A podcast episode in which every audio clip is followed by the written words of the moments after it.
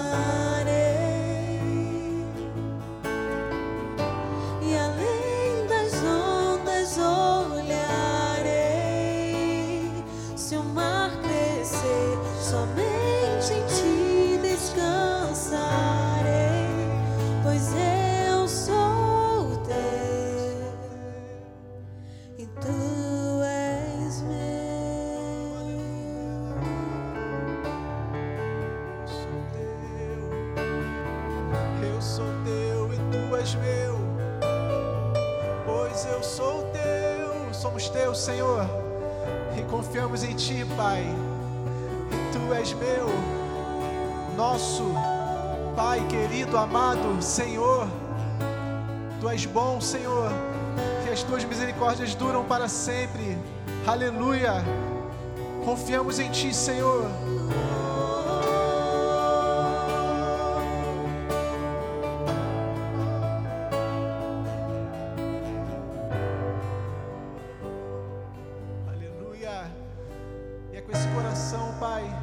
É nós nos rendemos a Ti, Pai, a Sua voz que nos chama, nos incentiva, Senhor, a olhar além das ondas, Senhor, além das circunstâncias, Pai. E só em Ti, Senhor, só em Ti isso é possível e te louvamos por isso, Senhor. Confiamos em Ti, Senhor.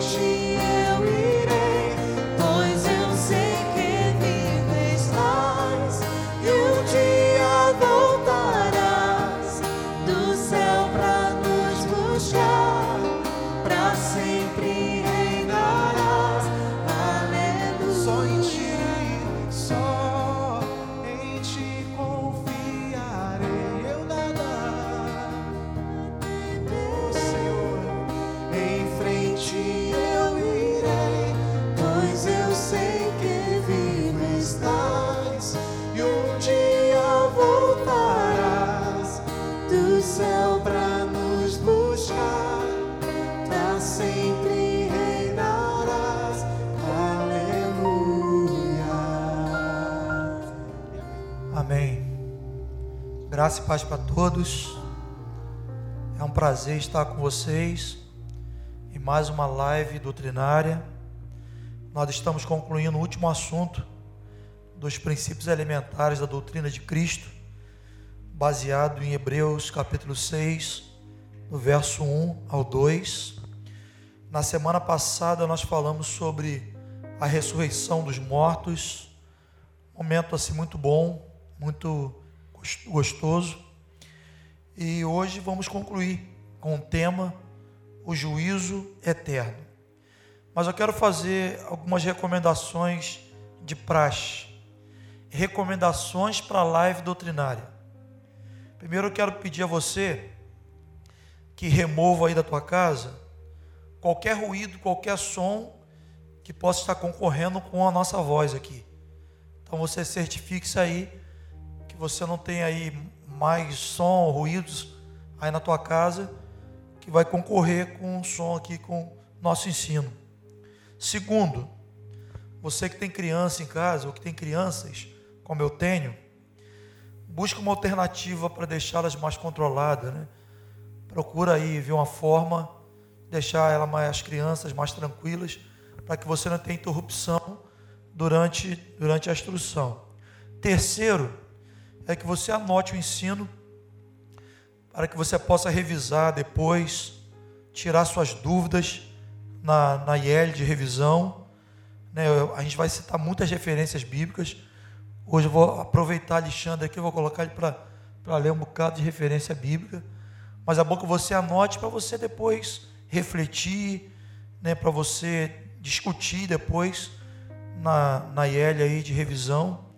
Então você faça essa quarta é que você você possivelmente vai receber aí via Zap de repente a doutrina e ao final dessa doutrina tem uma revisãozinha, é, tem umas perguntas. Então você responde essas perguntas e de, encaminhe para o seu discipulador, principalmente aquele pessoal do grupo de risco que está assim exclusivamente 100% em quarentena então você responde, a gente quer saber se você participou, se você compreendeu. Então eu quero deixar essas recomendações antes da gente entrar aqui no nosso tema. Então eu quero ler com texto base, abrir, é, introduzir com texto base, tá em 2 Coríntios capítulo 5, no verso 10, que diz assim, porque importa que todos nós compareçamos perante o tribunal de Cristo, para que cada um receba segundo bem ou mal que tiver feito por meio do corpo. Então, juízo eterno refere-se ao julgamento, refere-se à sentença de Deus contra todo pecado, contra a injustiça, contra a iniquidade, iniquidade, iniquidade de Satanás, dos anjos e dos homens. O juízo eterno é o momento em que tudo será colocado na luz do julgamento de Deus. E como a própria palavra já define, juízo eterno é uma medida irreversível, é uma medida para sempre. E o juízo eterno também é chamado, conhecido, de o juízo final. Na abordagem anterior, quando falamos sobre a ressurreição dos mortos, nós fizemos uma exposição da ordem cronológica dos eventos vindouros ou dos eventos escatológicos. Eu quero repassar para memorizar, para gente, a gente revisar mesmo. É, primeira ordem dos eventos escatológicos ou dos eventos vindouros será a grande tribulação, que será a perseguição da igreja, a revelação do anticristo, que é a besta. Lembrando que daqui um pouco, talvez semana que vem, se Deus quiser, nós vamos falar um pouco sobre o governo do anticristo. Então, primeiro evento escatológico, grande tribulação, perseguição da igreja, revelação do anticristo e a imposição da sua marca e essa ação do anticristo está em 2 Tessalonicenses 2, é, verso 3, especificamente. Segundo evento será a segunda vinda de Cristo, está em 1 Tessalonicenses 4, verso 16, a parte A. Terceiro evento, a ordem dos eventos escatológicos, é a ressurreição dos justos, ou aqueles que vão ressuscitar primeiro, aqueles que morreram em Cristo, eles vão ressuscitar aí naquela sequência da vinda de Cristo. O quarto é o arrebatamento da igreja, também está registrado 1 Tessalonicenses 4, verso 16 17. O quinto é o juízo da besta e do falso profeta, 2 Tessalonicenses capítulo 2, verso 8. E o sexto é o milênio, quando aqueles que ressuscitaram primeiro, né, os que morreram em Cristo, é, junto com a igreja arrebatada, vão reinar com Cristo durante mil anos na terra. Falamos sobre isso na semana passada. O sétimo é o juízo do grande trono branco, onde serão julgados mortos da segunda ressurreição, ou serão julgados né, aqueles que morreram sem Cristo, os injustos, que a Bíblia define, Satanás também, e os vivos que rejeitaram Jesus durante o período do milênio. Bom, e o último dos eventos escatológicos maravilhoso será o estabelecimento dos novos céus, da nova terra. Está em Apocalipse capítulo 21, verso 1 ou 2. Eu estou expondo essa ordem, primeiro para a gente revisar, uma, essa ordem cronológica é importante, é bom que a gente guarde isso, mas também para nos situarmos é, no tema de hoje, que é o juízo eterno. Então, falando do juízo eterno, por que é necessário que haja juízo? Por que é necessário que, se, que ocorra né, o juízo? Primeiro, é por causa das obras mais. É, abra João capítulo 3, por favor, Alexandre. É, 3, 19. Depois nós vamos ler o 18 também. Então, Evangelho de João, capítulo 3, verso 19. Tem outros textos, mas eu vou ler esse texto. O juízo é necessário por causa das obras mais. O julgamento é este: que a luz veio ao mundo e os homens amaram mais as trevas do que a luz, porque as suas obras eram mais. Então, é uma escolha insensata, né? E infelizmente, isso perdura até hoje. A insensatez das escolhas, né? Amar as trevas e rejeitar a luz. Então, o Senhor vai trazer um juízo por causa das obras mais. Né? Altos textos também, Romanos 2, de 5 ao 6. Quer ler esse texto também? Acho que é importante, né? Romanos capítulo 2, versos 5 e 6.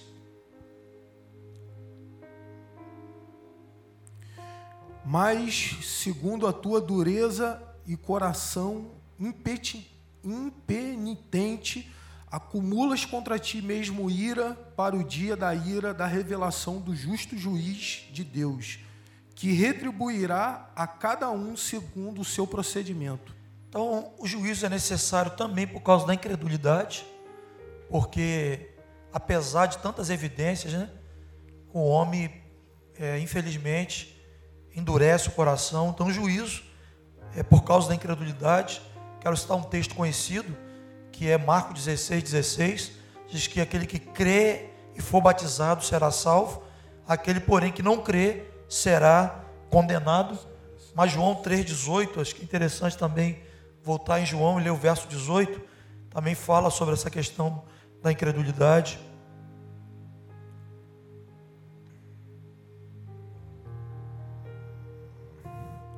Vamos lá. Você pode ir da sua casa aí também abrir a palavra e acompanhando com a gente.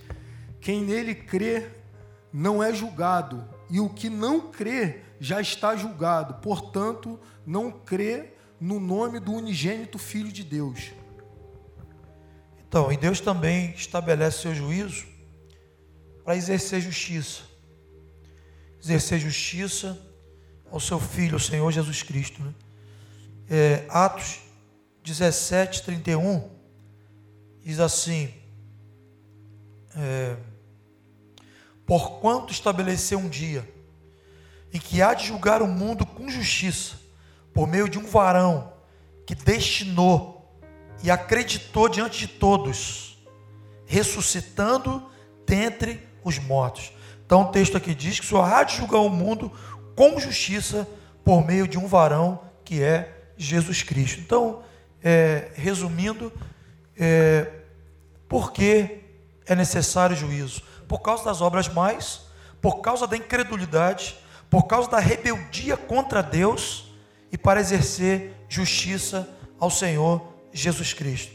Então, é, essas são as principais causas que trará o juízo de Deus. Então, quem é o juiz? Juiz também, nós já sabemos que o juiz, o reto juiz, é o próprio Senhor. E quando nós temos essa convicção de que Deus é o juiz, que Deus vai julgar, né? você pode pensar aí no magistrado mais renomado dessa terra, né? não há ninguém que é tão reto, preciso, né, no seu juízo, do que o Senhor. E quando nós temos essa convicção, nós não vivemos de qualquer maneira. Nós vivemos de fato com temor, com tremor, né, durante o nosso caminhar, durante a nossa peregrinação nessa terra.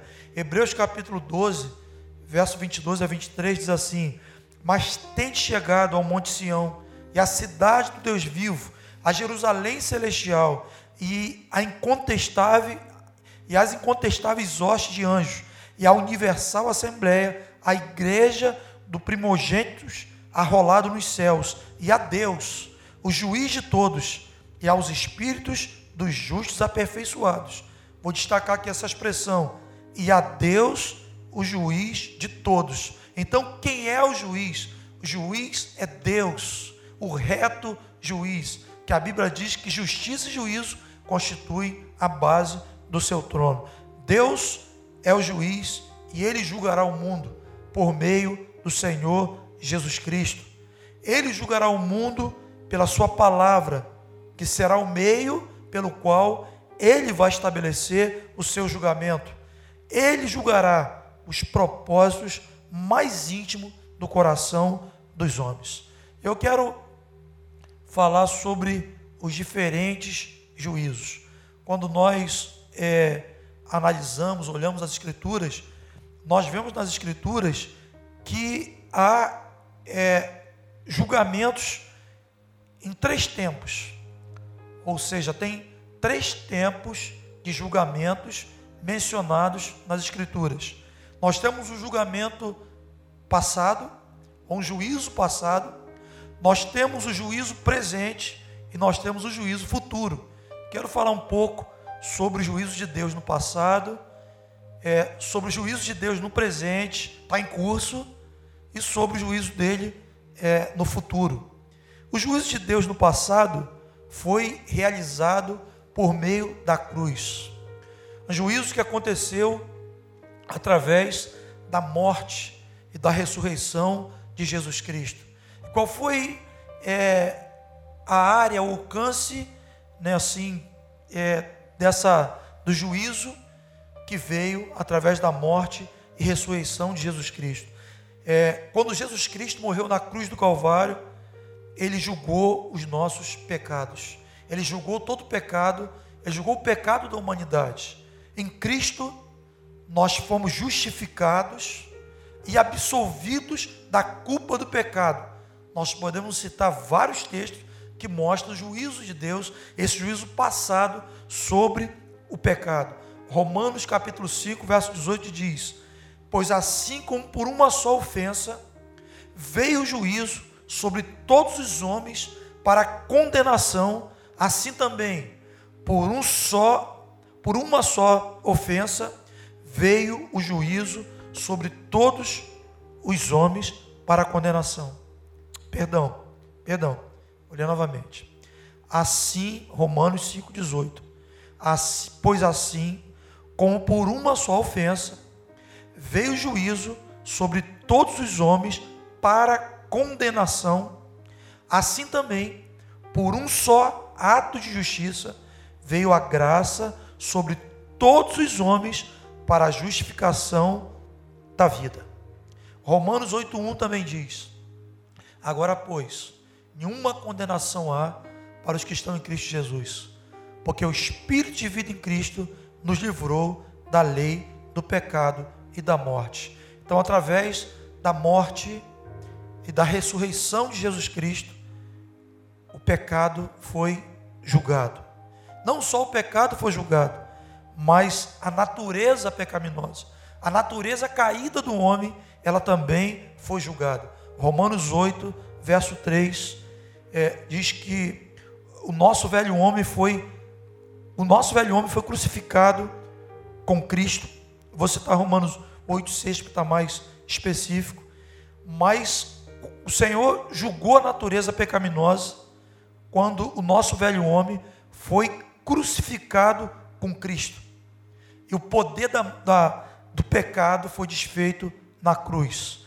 E eu gosto desse texto, porque assim como o apóstolo Paulo, hoje, por causa disso, porque a nossa natureza, ela foi julgada na cruz por Jesus Cristo, nós podemos dizer que nós estamos crucificados com Cristo, podemos dizer que nós já não vivemos, mas Cristo que vive em nós. Romanos 8, 6 diz: Sabendo isto, que foi crucificado com ele nosso velho homem, para que o corpo do pecado seja destruído e não sirvamos mais o pecado como escravo. Então houve um juízo sobre o pecado e houve um juízo sobre a natureza pecaminosa, e Jesus fez isso quando se deu por nós na cruz do Calvário. Também houve um juízo sobre o diabo. Jesus Cristo, quando se entregou na cruz, o diabo também foi recebeu uma sentença nesse ato tão lindo de amor, essa oferta sacrificial de Jesus, o diabo também ele recebeu um juízo. 1 João capítulo 3, verso 8, sua parte B diz assim: Para isso se manifestou o Filho de Deus, para destruir as obras do diabo. A cruz marcou a derrota do diabo, e não só a derrota do diabo, mas a cruz também destruiu todas as suas pretensões. A autoridade que o diabo detinha, ela foi anulada com a morte de Jesus Cristo na cruz. Colossenses capítulo 2, verso 15 diz: "E despojando despojando-nos principados e potestades publicamente os expôs ao desprezo, triunfando deles na cruz do Calvário. O diabo foi destruído, foi derrotado, todos os seus planos, suas pretensões, foi julgado na cruz do Calvário. Há um juízo também no presente, e esse juízo é realizado pela palavra de Deus. Esse, ju, esse juízo ele está em curso E para quem é esse juízo? Esse juízo é para todos aqueles que estão em Cristo. Esse juízo é para todo aquele que um dia recebeu a Jesus Cristo como seu Senhor e Salvador, que devem, no momento presente, aceitar e viver a palavra. E esse é um desafio grande para os dias atuais. Dias de relativização, de relativização da verdade, dias onde temos visto assim um, um secularismo né, invadindo, influenciando uma parte da igreja, e nós temos que estar atentos, porque é, há um juízo de Deus no presente, então nós devemos aceitar a palavra, nós devemos viver a palavra. João capítulo 12, verso 48, Jesus disse: Quem me rejeita e não recebe as minhas palavras, já tem quem o julgue. A palavra que tenho pregado, essa o julgará no último dia. Por isso que nós temos que concordar com o Espírito Santo quando ele quer é, nos convencer de algum pecado. Nossa conduta nunca deve ser resistir ao Espírito Santo. Que a gente não venha, principalmente nesse tempo presente, é perder a sensibilidade, a voz do Espírito Santo. Que nosso coração esteja aberto para concordar, sabe, com concordar com, com os pareceres, concordar com esse convencimento do Espírito Santo em nossa vida acerca do pecado. 1 Coríntios, capítulo 11, 31, 32, esse texto áureo, a instrução de Paulo sobre a ceia, ele diz: Porque se nós julgássemos a nós mesmos, não seríamos julgados, mas quando julgados, somos disciplinados pelo Senhor, para não sermos condenados com o mundo. Então, nós precisamos dessa, de sensibilidade à voz do Espírito Santo, para que possamos reconhecer quando ferimos a santidade de Deus, quando é, nos, nos desviamos da palavra do Senhor, e o Senhor insiste conosco, não só essa instrumentalidade do Espírito Santo falando ao nosso coração, mas também precisamos é, refletir diante do Senhor quanto à nossa pureza, e nós também vamos falar sobre isso depois, vamos voltar a esse tema nós precisamos receber também a disciplina. Disciplina daqueles que presidem sobre nós, daqueles que nos discipulam, para que possamos viver é, uma vida coerente, de coerência com a palavra é, e com a vontade de Deus. De fato, toda mentira, toda hipocrisia, em algum momento, elas serão expostas palavra diz que nós vamos prestar contas ao Senhor da forma como nós vivemos, como discípulos, como cristãos. E não adianta, porque toda dissimulação, em algum momento, ela vai ser exposta. Tem vários textos que a gente pode citar, mas esse texto de Lucas 12, 2 é um texto bem enfático, que diz que não há nada oculto que não venha a ser revelado. Não há nada oculto que não venha a ser conhecido. Por isso, no presente século, nesse tempo que nós estamos vivendo como igreja, é, o Senhor, Ele vai usar toda a instrumentalidade, todos os recursos possíveis para que a gente tenha uma vida íntegra, uma vida reta é, na Sua presença. É, um outro juízo no presente é para aqueles que recusam a salvação. Nós citamos o texto, esse texto de Marcos 16, 16. Ele diz: por todo mundo pregar o evangelho a toda criatura. Quem crê e for batizado é salvo. Aquele, porém, que não crê vai ser condenado. Então, juízo no presente para aqueles que ouviram a palavra de Deus e rejeitaram a palavra e morreram, não há mais recurso a escolha que você tem que fazer pela vontade de Deus, pelo reino de Deus, enquanto nós estamos em vida. Então, eu estou aqui para lembrar que eu estou falando sobre os três tempos de juízo: juízo do passado, juízo do presente e o juízo do futuro. Nós falamos do juízo passado, né, sobre pecado, sobre a natureza pecaminosa, sobre o diabo. Três juízos que foram estabelecidos com a morte e a ressurreição de Jesus na cruz. Falamos sobre o juízo presente, que é esse juízo para aqueles que estão em Cristo, juízo para a igreja, esse juízo que já começou pela casa de Deus. É, falamos agora sobre esse juízo presente para aqueles que renunciaram à salvação. E agora vamos falar sobre esse último tempo do juízo, que é o juízo futuro. Será realizado por meio de Jesus Cristo. E esse juízo futuro será um juízo é, sobre a obra dos discípulos, um juízo sobre a obra é, dos cristãos, dos regenerados.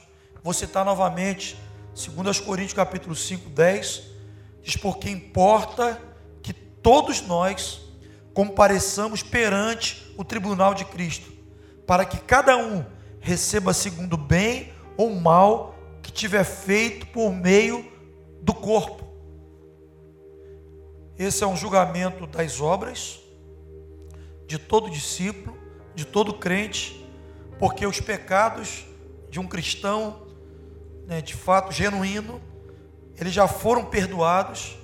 Então, esse juízo futuro é, sobre os cristãos, sobre os discípulos, será um juízo é, sobre as suas obras. Então, nesse julgamento, chamado Tribunal de Cristo, será julgado o que o discípulo fez com sua vida, será julgado o que o discípulo fez, o cristão fez, com os dons que Deus, Deus lhe deu, para que pudesse servi-lo, para que pudesse servir ao próximo, para que pudesse servir a igreja. E quais serão os resultados desse julgamento? Então, esse julgamento futuro, chamado Tribunal de Cristo, esse julgamento é, que será um julgamento aplicado nos crentes, nos discípulos, nos cristãos. Esse julgamento é o julgamento de obras, como já falamos aqui. E qual será, ou quais serão os resultados desse julgamento? Segundo a forma que nós, é, a forma que nós vivemos, segundo a maneira que nós correspondemos aos dons que recebemos, nós podemos perder privilégios, nós podemos perder prêmios, né? podemos perder recompensas que nós vemos pela palavra que o Senhor tem reservado, tem separado para os seus. Agora, escuta uma coisa. É importante nós destacarmos que há cristãos que declinaram tanto espiritualmente que já perderam até o essencial. Ou que podem perder, que já perderam, ou que podem perder até o essencial. Que, que essencial é esse que eu estou me referindo? Esse essencial que eu me refiro é a salvação. E nesse caso, não tem não é um juízo que tem relação com galardão, mas a possibilidade de uma condenação eterna. Nós podemos ver isso em alguns textos das Escrituras. É, Mateus capítulo 7, verso 22, Jesus diz assim: Muitos naquele dia hão de dizer: Senhor, Senhor, porventura não temos nós profetizado em Teu nome? Em Teu nome não expelimos demônios? Em teu nome não fizemos milagres, então lhes direi explicitamente: nunca vos conheci, apartai-vos de mim, os que praticais a iniquidade. Olha o que o texto está falando de pessoas que vão dizer para o Senhor: naquele dia: Senhor, Senhor, porventura não temos profetizado em teu nome? Porventura não temos expulsado demônios em teu nome? Em teu nome não fizemos milagre? E Jesus o surpreende dizendo o seguinte: e o texto diz assim: Então lhes direi explicitamente: Nunca os conheci. Apartai-vos de mim, os que praticais a iniquidade. Veja bem, é, juízo futuro. Nós estamos falando de um primeiro juízo futuro, que é o julgamento das obras dos discípulos. Não é um julgamento de pecado, que o pecado no cristão, um pecado no cristão genuíno, já foi julgado. O pecado de um discípulo, o pecado de um cristão, o, o perdão, o juízo, o julgamento, é o julgamento das suas obras. E o resultado será prêmio, galardão, recompensas.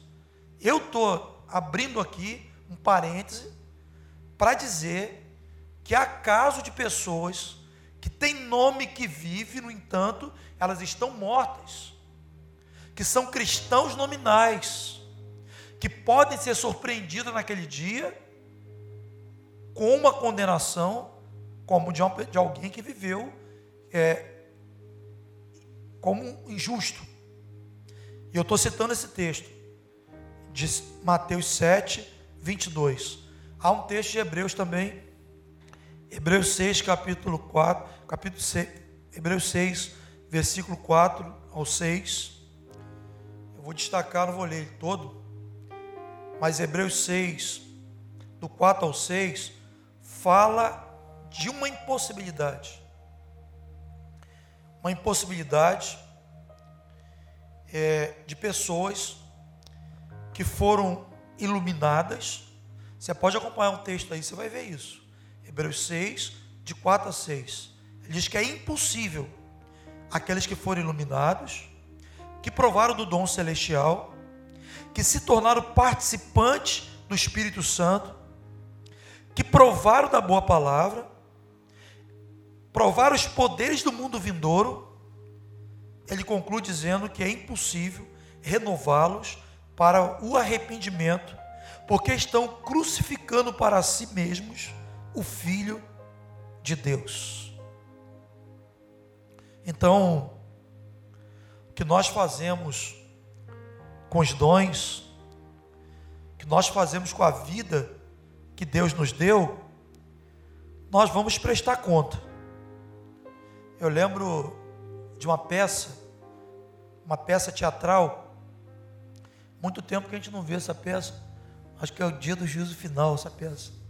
Não sei se é isso. Mas o que me chama a atenção nessa peça, que retrata esse, esse cenário escatológico, é que a peça, é, o Senhor é, pede para que as pessoas apresentem as mãos. E apresentar as mãos tem relação com obra. O que, que você obrou, o que, que você fez para Deus durante o tempo que você viveu como igreja, na terra, como discípulo, como cristão, o que você obrou para Deus? Então, haverá um juízo, onde nós vamos prestar contas ao Senhor, segundo aquilo que nós fizemos para Ele. E nós seremos galardoados pelo Senhor. Nós teremos é, galardões diferenciados, segundo as obras que nós realizamos segundo aquilo que nós fizemos, com os dons que o Senhor nos deu, com a abundante vida que nós recebemos dele.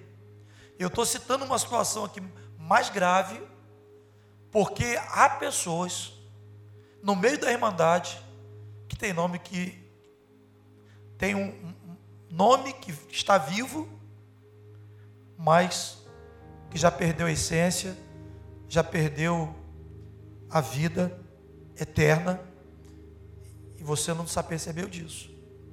Ou se percebeu, está se deixando é, enganar. O Franco usa uma frase naquela ministração isso não é justo, que ele diz que uma grande justiça, nós recebemos a vida de Deus e nós vivemos para nós mesmos. E nós vemos pela palavra de Deus que há coroas diferenciadas. A Bíblia fala de várias coroas que estão reservadas para seus filhos. A Bíblia fala, por exemplo, da coroa da vida. Quem vai receber essa coroa? Essa coroa, ela é prêmio, ela é resultado, resultado é, da vida daqueles que viveram em perseverança e viveram em fidelidade. Vamos ler os textos? Apocalipse capítulo 2, verso 10. Coroa da vida. Para quem essa coroa? Para quem viveu em perseverança e em fidelidade diante do Senhor. Apocalipse 2,10: é, Não temas as coisas que tem de sofrer, eis que o diabo está para lançar em prisão alguns dentre vós, para ser dispostos à prova, e tereis tribulação de dez dias, ser fiel até a morte, e dar-te-ei a coroa da vida. Ser fiel até a morte, e dar-te-ei a coroa da vida, é uma promessa. Promessa para quem? Promessa para quem se mantém fiel e perseverante em meio às pressões, às tribulações e às adversidades. A Bíblia fala sobre coroa de glória. E essa coroa de glória é para um público específico. Essa coroa de glória é uma coroa que está reservada para os pastores do rebanho. 1 Tessalonicenses 2,19, vê se é isso aí, por favor, Alexandre. Coroa de glória. Então falamos coroa da vida, coroa de glória. É, pois quem é a nossa esperança, ou alegria, ou coroa em que exultamos, na presença do nosso Senhor Jesus em nossa vida? Não sois vós? Uma coroa de glória. O texto fala sobre uma outra coroa, que é a coroa da justiça. Para aqueles que guardam a fé, aqueles que amam a vinda do Senhor, mais ou menos, basicamente, aquelas pessoas que vivem é, nessa vida, mas ela vive segundo uma perspectiva da eternidade. Elas entendem que elas estão nesse mundo, mas elas não são desse mundo. A sua esperança não está nessa terra, não está nesse mundo. Há uma coroa para você, a coroa de justiça que está guardada né, para aqueles que preservam uma fé, uma fé legítima e amam a vinda do Senhor. 2 Timóteo 4, acho que 7 a 8.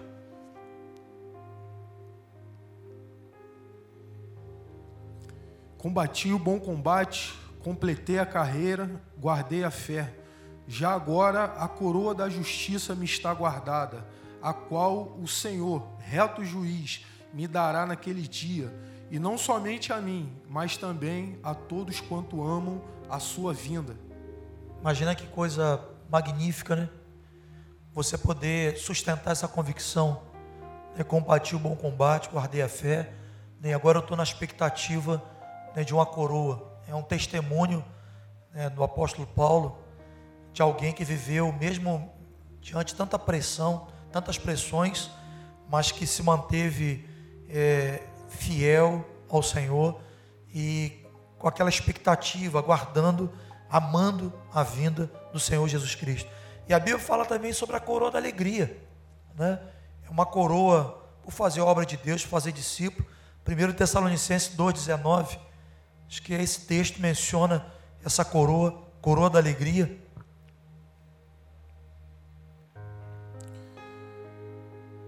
Pois quem é a nossa esperança ou alegria. A gente leu esse, né? 1 Tessalonicenses 2. Pois quem é a nossa esperança Sim. ou alegria, ou coroa em quem exultamos, na presença do Senhor Jesus em sua vinda. Não sois vós? Então, resumindo, nós vemos pelas Escrituras quatro coroas: coroa da vida, coroa de glória, coroa de justiça, coroa de alegria.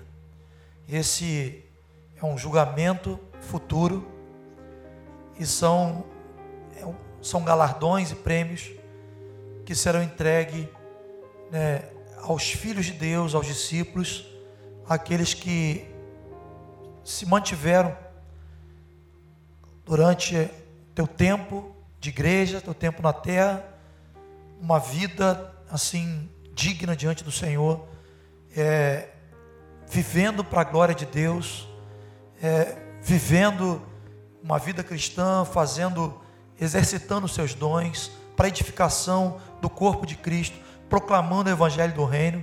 Então o Senhor, ele depositou em nós uma grande herança, e ele tem uma expectativa. Efésios capítulo 4, lá, verso 13, diz que o Senhor, é, ele nos deu né, o, o, os cinco ministérios querendo, né, na expectativa de que fôssemos aperfeiçoados para que pudéssemos desempenhar nossos próprios serviços. Só tem uma expectativa.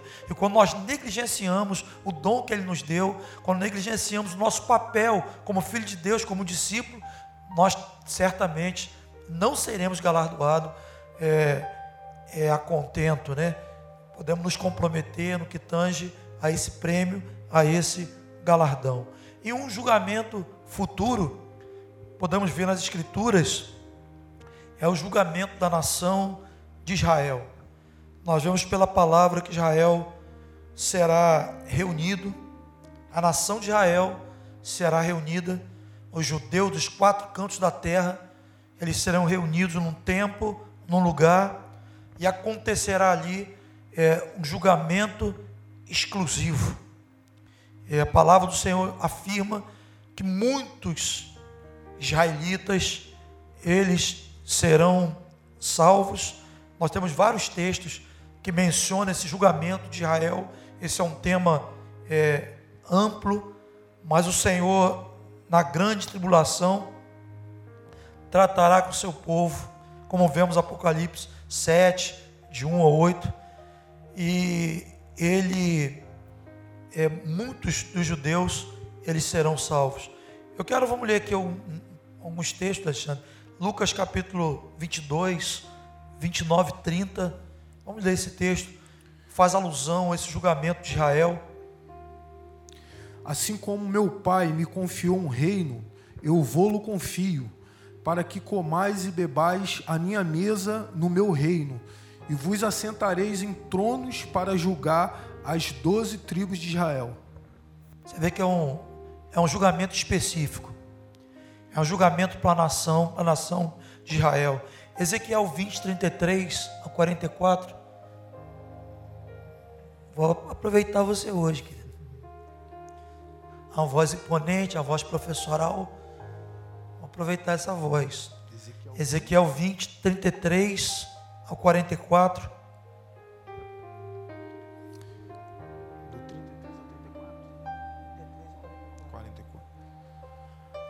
Vamos lá, Ezequiel 20, 33. Tão certo como eu vivo, diz o Senhor Deus, com mão poderosa, com braço estendido e derramado furor, hei de reinar sobre vós. Tirar-vos-eis dentre os povos e vos congregarei das terras nas quais andais espalhados, com mão forte, com braço estendido e derramado furor Levar-vos-ei ao deserto dos povos, e ali entrarei em juízo convosco, face a face, como entrei em juízo com vossos pais, no deserto, na terra do Egito, assim entrarei em juízo convosco, diz o Senhor Deus. Far-vos-ei passar debaixo do meu cajado, e vos sujeitarei à disciplina da aliança. Separarei dentre vós os rebeldes, os que transgrediram contra mim da terra das suas moradas, e eu os farei sair, mas não entrarão na terra de Israel, e sabereis que eu sou o Senhor. Quanto a vós outros, vós, ó casa de Israel, assim diz o Senhor Deus: ide, cada um sirva aos seus ídolos, agora e mais tarde, pois que a mim não me queres ouvir mas não profaneis mais o meu santo nome, com as vossas dádivas e com os vossos ídolos, porque no meu santo monte, no monte alto de Israel, diz o Senhor Deus, ali toda a casa de Israel me servirá, toda naquela terra, ali me agradarei deles, ali requerirei as vossas ofertas e as primícias das vossas dádivas, com todas as vossas coisas santas. Agradar-me-ei de, de vós como de aroma suave, quando eu vos tirar dentre os povos e vos congregar da terra em que andais espalhado, e serei santificado em vós perante as nações. Sabereis que eu sou o Senhor, quando eu vos der entrada na terra de Israel, na terra que, levantando a mão, jurei dar a vossos pais. Texto grande, hein? então, esse texto e outros textos, depois você pode se aprofundar, você vai ver que há um julgamento, um julgamento para a nação de Israel, e esse é julgamento exclusivo. Nós lemos Lucas é, 29 a 30, Ezequiel 20, 33 a 44, Alexandre está lendo. Malaquias capítulo 3, a partir do verso 2, fala sobre isso também. Romanos capítulo 11, 25, 26 e Apocalipse capítulo 7, do 1 ao 8. Então, dentro do, desse do julgamento futuro, é, haverá o julgamento da nação de Israel. E haverá também é, o julgamento das nações. As nações que viverem na terra, ou que viveram na terra durante a grande tribulação, serão julgadas conforme a correspondência, a pregação do evangelho nesse período. Então, não sei se vocês lembram que na semana passada nós falamos sobre isso. Então, o Senhor vai julgar as nações que durante o período da grande tribulação é, não deram crédito é, a, a, a, palavra evangelística, não deram crédito à pregação, as nações elas serão julgadas. Então, dentro aí do, do, do desse conjunto dos eventos é, vindouros ou escatológicos, terá um julgamento para a nação de Israel, terá um julgamento para as nações. Nós falamos, inclusive, no milênio, que um remanescente que ficou no milênio, eles, é, mesmo com Satanás preso, né, mesmo com um tempo de, esse tempo de paz que será estabelecido durante o milênio, né, é, nós vemos pela palavra, mencionamos isso na semana passada, que esse remanescente que ficou, né, uma parte desse remanescente, não vão receber, não vão reconhecer o senhorio de Jesus Cristo. Então, as nações serão julgadas e esse julgamento faz parte desse julgamento é, futuro. É, um outro julgamento futuro é o julgamento do diabo e os seus anjos. Apocalipse capítulo 20, verso 10, diz: O diabo, o sedutor deles, foi lançado para dentro do lago de fogo e enxofre, onde já se encontram não só a besta, como também o falso profeta, e serão atormentados de dia e de noite pelos séculos dos séculos. A cruz, o triunfo de Jesus na cruz, marcou a derrota do diabo, dos seus anjos, né, os principados, potestades, eles já receberam é, naquele momento né, um juízo de Deus, mas agora, nesse juízo aqui, vindouro, eles serão condenados ao lago de fogo é, e de enxofre, e ali será a sua morada eterna, não só do diabo, dos seus anjos, como também do anticristo, do falso profeta e aí será consumado toda justiça divina sobre o diabo e sobre a sua corja. E o outro juízo futuro será o juízo dos incrédulos. Falamos sobre isso também semana passada. Será o juízo do grande trono branco. É, será o julgamento da segunda ressurreição, ou seja, a ressurreição vai acontecer mil anos, mil anos depois. Então, é, essa segunda ressurreição, que é a ressurreição daqueles que morreram sem Cristo, dos injustos, e acontecerá essa ressurreição é, dos incrédulos. Isso está em Apocalipse capítulo 20, do verso 11 ao 15, que eles vão se apresentar diante do Senhor E o Senhor vai julgar todos esses incrédulos segundo as suas obras. Serão julgados, que os seus nomes não constam no livro da vida, mas há um registro diante de Deus pela forma que viveram, ímpia, irreverente, né, e morreram sem Cristo, e eles serão julgados. Esse é um quadro trágico, como falamos anteriormente, o juízo é eterno, o juízo é irreversível, e essas pessoas, esses mortos, ressuscitarão para é, o juízo eterno. Eu quero é, concluir, acho que vale a gente ler esse texto, Alexandre. Apocalipse. Apocalipse capítulo 20 verso 11 ao 15, cinco versículos, vou te explorar muito não. Acho que é importante fazer menção do peso dessa palavra. Sabe, um juízo eterno, né? a segunda ressurreição dos justos, mil anos depois, né? e essas pessoas estarão diante do Senhor e serão julgadas, é, condenadas eternamente. Então a palavra diz: Hoje, se ouvides a voz de Deus, não endureçais o vosso coração porque vai chegar um momento para buscar o Senhor enquanto se pode achar, invocar enquanto está perto. E vai chegar um dia que você vai procurar e não vai encontrar mais. Né? Você vai invocar, ele não mais vai te ouvir. Então, hoje, se ouvirdes a voz de Deus, não endureçais o vosso coração. Haverá um juízo, o juízo do juízo, o juízo eterno. E quem estiver diante daquele trono, do grande trono branco, receberá uma sentença que será uma sentença irreversível, uma sentença eterna. Portanto, hoje, se ouvirdes a voz de Deus, não endureçais o vosso coração. Alexandre, essa voz imponente aí, tremenda. Leia esse texto, Apocalipse 20, do, acho que 11 ou 15 seria suficiente. Amém. Aqui no meu subtítulo está assim: o juízo de Deus.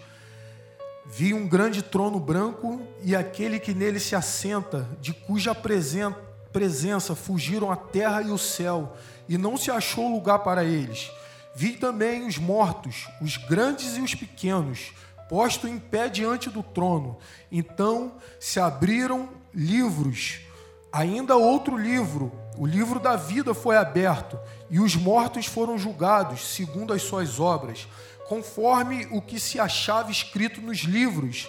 Deu o mar os mortos que neles estavam. A morte e o além entregaram os mortos que nele haviam e foram julgados, um por um, segundo as suas obras.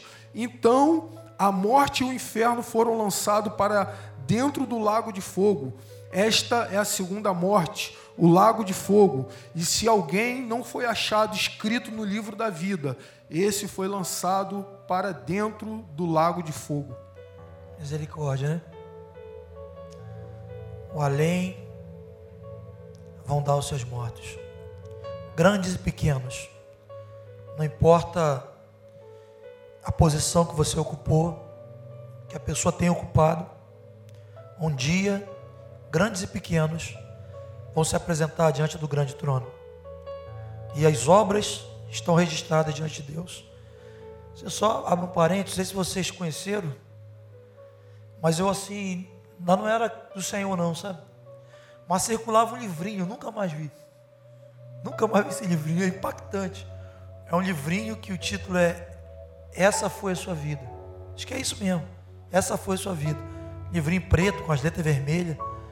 Eu encontrei aquele livro ímpio.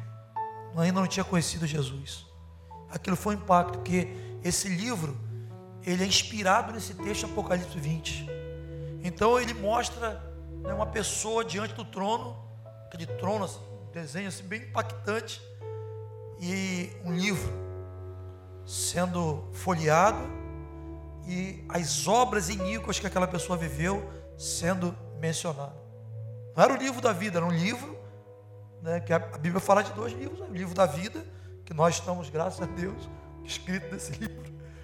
E esse livro que está diante de Deus, que registra as obras de todo homem, né? principalmente as obras mais estão registradas diante do Senhor. Aquilo me trazia um impacto, assim, sabe, um temor diante de Deus.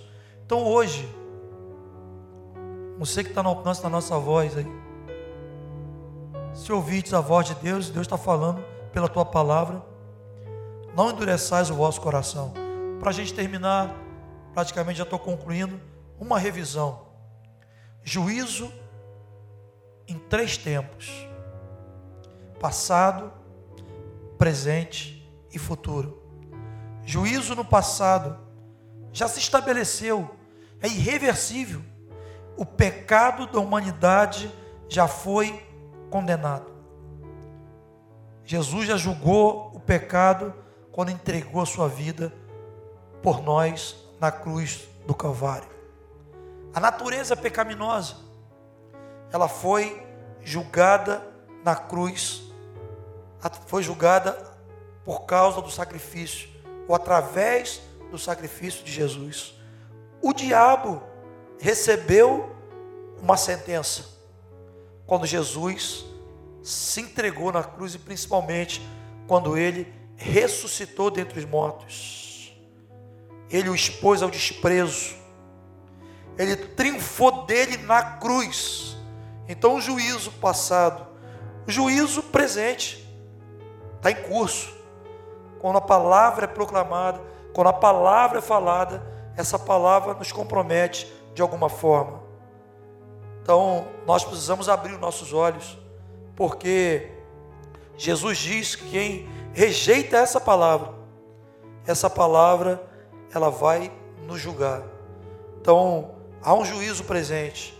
O Senhor realmente tem é, estabelecido esse juízo para nos santificar, para aperfeiçoar a sua noiva, aperfeiçoar a sua igreja, para aquele dia é, do encontro com Ele. Há um juízo no presente, infelizmente, para aqueles que rejeitam a salvação, aqueles que não querem. Morreu sem Cristo, morreu agora, sem Jesus, não confessou Jesus como teu Salvador, como teu Senhor, não reconheceu como Filho de Deus, morreu. O próximo passo é Hebreus 9, 27, segue o juízo. Há um juízo futuro, então juízo três tempos, passado, presente, futuro. Juízo futuro julgamento das nossas obras.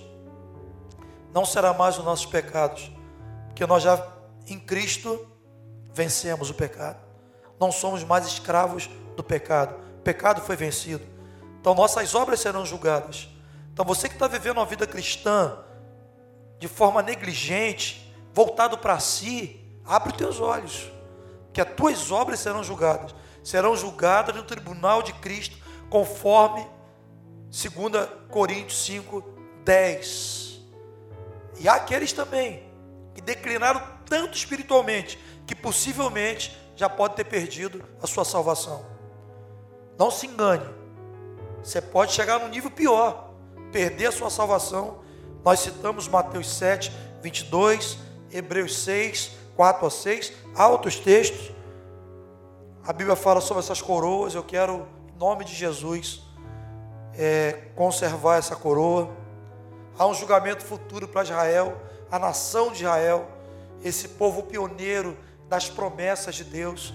Então há um julgamento exclusivo para a nação de Israel. Há um julgamento futuro para as nações. Nós citamos o texto.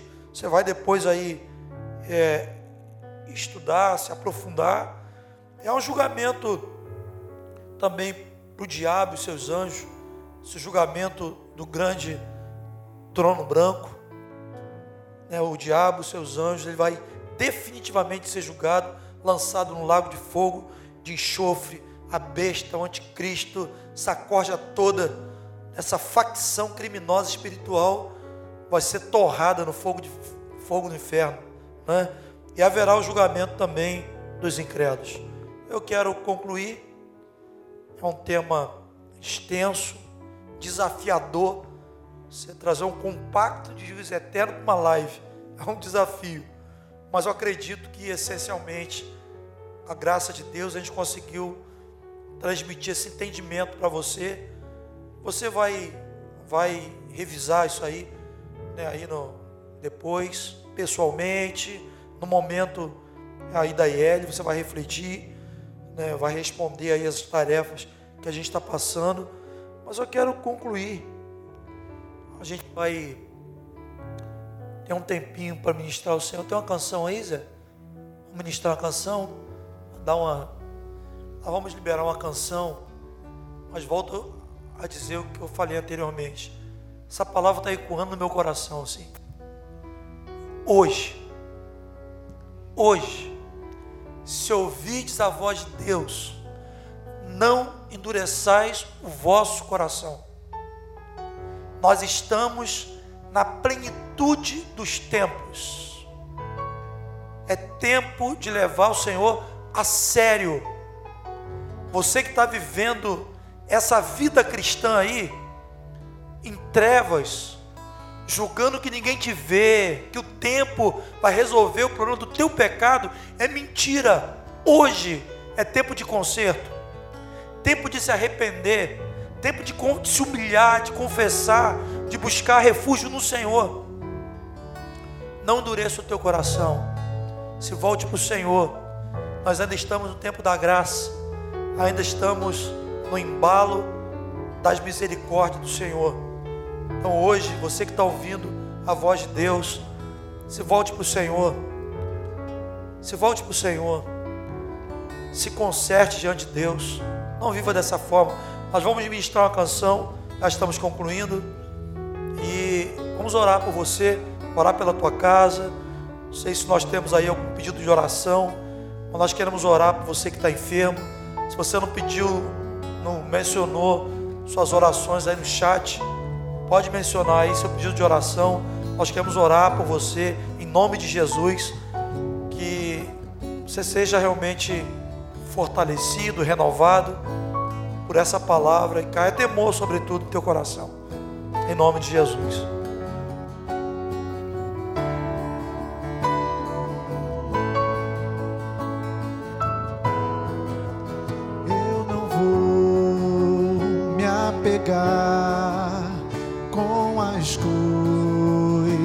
Coisas daqui, pois eu sei há um lugar que me espera, estrangeiro eu sou, o meu lar é o céu, meu Jesus vem buscar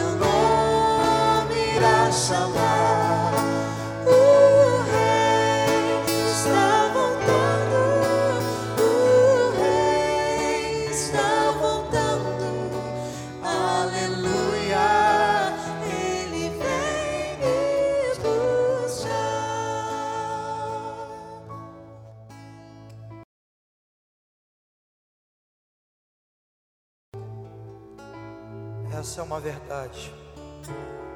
O Rei está voltando. Jesus está voltando. Os sinais nunca foram tão contundentes como em nossos dias. Vamos orar ao Senhor. Só abrir um parênteses. Pessoal é rápido aí no gatilho. Já acharam o, o link do folheto, do livretinho, né? Que eu mencionei, intitulado Essa Foi a Sua Vida. Nós vamos disponibilizar aí o link, né? Acho que é importante você conhecer o conteúdo desse livreto. É um conteúdo bíblico e assim, criativo e impactante. Essa foi a sua vida. Me passaram aqui. Então vai disponibilizar o link. Eu aconselho você a, a acessar aí, ler esse conteúdo. Mas nós temos pedido de oração, pessoas que estão enfermas. É um tempo de tribulação, né? um tempo de angústia, muita gente desempregada, tempo de incerteza para muitos. Mas nós sabemos quem temos crido, né, Alexandre? Cremos que Ele é poderoso para guardar nosso tesouro, nosso depósito até aquele dia que o Senhor possa guardar a fé da igreja, possa operar milagres, sinais, prodígios nesse tempo. Então vamos orar pelos enfermos, vamos orar por pessoal que está em casa e precisa de um renovo espiritual, precisa de um conserto, de um posicionamento, que você não fique apenas um desejo assim, não tenha só uma convicção mental, né? Mas que você tenha uma atitude resoluta em viver uma vida cristã mais satisfatória diante de Deus. Vamos orar ao Senhor. Amém. Eu, antes de orar, eu queria, Samuel, falar algo que Deus põe no meu coração, que é possível que tenha pessoas em casa que assiste essa ministração e dentro do teu coração você não tem a certeza da salvação. Talvez você está distante de Deus, está envolvido em algum pecado, ou nunca se decidiu por Cristo. E eu creio que esse ensino ele vem exatamente isso, para fazer isso no teu coração e no meu, gerar esse temor, gerar nos nossos corações essa, esse senso de urgência, esse Covid-19, esse tempo que a gente tem vivido, é, muitas pessoas têm tido essa sensação da morte. E para gente que crê em Jesus, a morte não é o fim, a morte é o começo. E eu quero te dizer em nome de Jesus, meu querido, a gente quer se disponibilizar para te ajudar. Você vai ter aí na tela aí algumas, alguns contatos nossos, algumas mídias sociais. Você que quer uma ajuda, quer uma oração, quer entender mais como você garantir a tua salvação em Cristo, ou você está distante, você quer se reaproximar, faça contato com a gente em nome de Jesus. A gente quer te ajudar. Eu sei que o Espírito Santo de Deus falou contigo nessa noite, e a gente quer é, dizer isso para você, que em Cristo não há condenação. Quando nós entregamos o nosso coração a Jesus, nós somos batizados, nós somos salvos nele. Eu queria dizer isso para você que nos acompanha, é, disponibilizar a nossa ajuda, o nosso apoio. Você pode entrar em contato com a gente através do nosso site, do nosso Facebook, do Instagram. né, do, do, do próprio mensagem aí do YouTube, que a gente vai ter o maior prazer de te ajudar, de te apoiar, de te apresentar né, Cristo, seguir te apresentando né, esse caminho, essa verdade, essa vida. E a gente quer orar agora. Eu estava dando uma olhada aqui, Samuel, nos comentários. Né, a gente tem bastante pessoas aqui é, pedindo oração por familiares, né, por parentes, por filhos. Eu vi aqui alguns pedidos por posicionamento, por conversão. E eu queria te chamar, você que está aí na tua casa, por acaso, se você estiver tendo acesso a esses comentários, ora com a gente, em nome de Jesus, para que o Senhor possa é, fazer o sobrenatural dele, o Senhor possa operar a cura, o milagre, a restauração, possa convencer pessoas de que Jesus é o único caminho. Amém? Senhor, nós louvamos a Ti, Pai, por tudo que foi falado aqui nessa noite, Pai. Foi uma noite de muita edificação, uma noite de renovo, onde a Tua palavra nos trouxe caminho, nos trouxe direção, renovou a nossa fé, Pai. Saímos daqui mais desafiados, Senhor, a dar importância ao que realmente importa, Senhor, a investirmos nosso tempo ao que realmente importa, Senhor. Muito obrigado, Senhor, por essa palavra. Nós queremos orar por todas essas pessoas que pedem oração aqui. Né? A gente tem aqui o Guilherme, está com Covid-19, pessoas que estão, o Alessandro, que está na UTI, né? a Vera, que também está né, passando por essa enfermidade do Covid-19, a mãe da, da Cristiane, nós temos pedido aqui também por salvação, pessoas que estão é, longe de, do Senhor e seus parentes pedem oração, e Senhor, em nome de Jesus, Pai, nós declaramos na autoridade do nome de Jesus sobre cada caso de enfermidade seja curado em nome de Jesus, Pai. Declaramos, Pai, fazemos aqui a oração da fé no seu nome, Pai, como a tua palavra fala que no seu nome nós oraríamos e o enfermo seria curado. Cada pessoa que faz esse pedido aqui, que talvez está na tua casa, está com algum sintoma, está com febre, está com dor na garganta, está com qualquer, Senhor, causa de enfermidade, seja curado em nome de Jesus. Em nome de Jesus, que você que está acompanhando a gente agora, você possa testemunhar que você foi tocado pela mão do Senhor Jesus, que o poder de Deus te curou. Em nome de Jesus, nós oramos também pelas famílias que têm andado preocupado a respeito do que vai comer, do que vai vestir, de sua provisão, que o Senhor possa trazer a paz, que o Senhor vai cuidar de você, que o Senhor vai sustentar, o Senhor vai te guardar, vai guardar a tua família, vai guardar os seus filhos. Você não vai passar por necessidade. A palavra nos garante isso, que o Senhor não desampare o justo em nome de Jesus, que o Senhor traga paz, que o Senhor te dê estratégia, que o Senhor abra as portas sobre tua vida, use pessoas.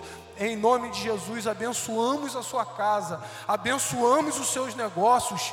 Em nome de Jesus, em nome de Jesus, que o Senhor, como a palavra fala, possa abrir as janelas dos céus e derramar sobre a tua vida as bênçãos sem medidas, em nome de Jesus que haja paz sobre o teu coração, que haja conforto sobre o teu coração, em nome de Jesus, que essa paz de Deus, que excede todo entendimento, que encerra as guerras, que guarda o teu emocional, que guarda a tua mente, que guarda suas emoções, que guarda o seu coração, possa alcançar o teu coração, guardando sua noite de sono, guardando a harmonia no teu lar, em nome de Jesus, que você possa confiar no Senhor, em nome de Jesus, e eu creio que o Senhor vai atender as suas necessidades. O sobrenatural de Deus vai alcançar a tua vida, a tua casa, em nome de Jesus. Mais uma vez, abençoamos a sua casa, o teu casamento, os seus filhos, em nome de Jesus. Que essa palavra que foi ministrada aqui nessa noite possa seguir repercutindo no teu coração, que você possa seguir meditando, seguir estudando com seus filhos, com seu marido, em nome de Jesus. Em nome de Jesus. Amém. A gente quer terminar também esse tempo louvando a Deus pelos irmãos abençoados que toda semana tem estado conosco acompanhando a live. Toda semana, essa galera bonita de Cabo Frio, espalhada em vários bairros, tem estado aí com a gente. Eu estava dando uma olhada aqui no comentário, né? A gente não está junto para você dar o teu amém, o teu glória. E muita gente aqui no comentário dando amém, glória a Deus. É um prazer estar com vocês. É um prazer. E tem a galera lá de São Pedro da Aldeia, um beijão para vocês, Rio das Ostras, Casimiro de Abreu, Araruama, Niterói, Rio de Janeiro, Campo Grande, Campos, Bom Jesus, Volta Redonda, Minas Gerais, Rio Grande, Santiago, Chile. Um abração, um beijo para todos vocês. Eu sei que essa palavra já alcançou o teu coração, que você já foi edificado.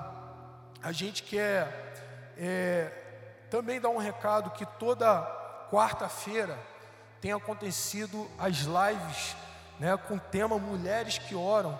Semana passada estava Niete com Dona Eli. Foi um tempo maravilhoso, um tempo de edificação, onde Dona Eli trouxe uma palavra, a Niete, junto com a Niete, oraram. Foi um tempo de muita edificação. Eu queria te convidar, quarta-feira, é, 16 horas Fica ligado aí na rede social. Essa última semana a live foi pelo Instagram do Proid. Possivelmente essa semana também vai, vai ser pelo Instagram também. Amém? Um beijo, fica com Deus. Guarda essa palavra no teu coração. Amém? Se aprofunde no Senhor. Em nome de Jesus, que Deus te abençoe aí, tua casa, tua família. Tua palavra é uma semente meu coração é uma terra boa, então Deus faz essa semente brotar. Deus faz ela crescer, germinar. Teu espírito convenci. Vou editar o meu comportamento. Deixar o velho homem para trás e aquelas coisas de criança. Eu vou crescendo absorvendo desenvolvendo amor em Deus. Vou crescendo e absorvendo, desenvolvendo amor em Deus. Vou crescendo, absorvendo. Tua palavra é uma semente. Meu coração é uma terra boa, então Deus faz essa semente brotar. Deus faz ela crescer, germinar. O teu espírito convence. Vou editar o meu comportamento.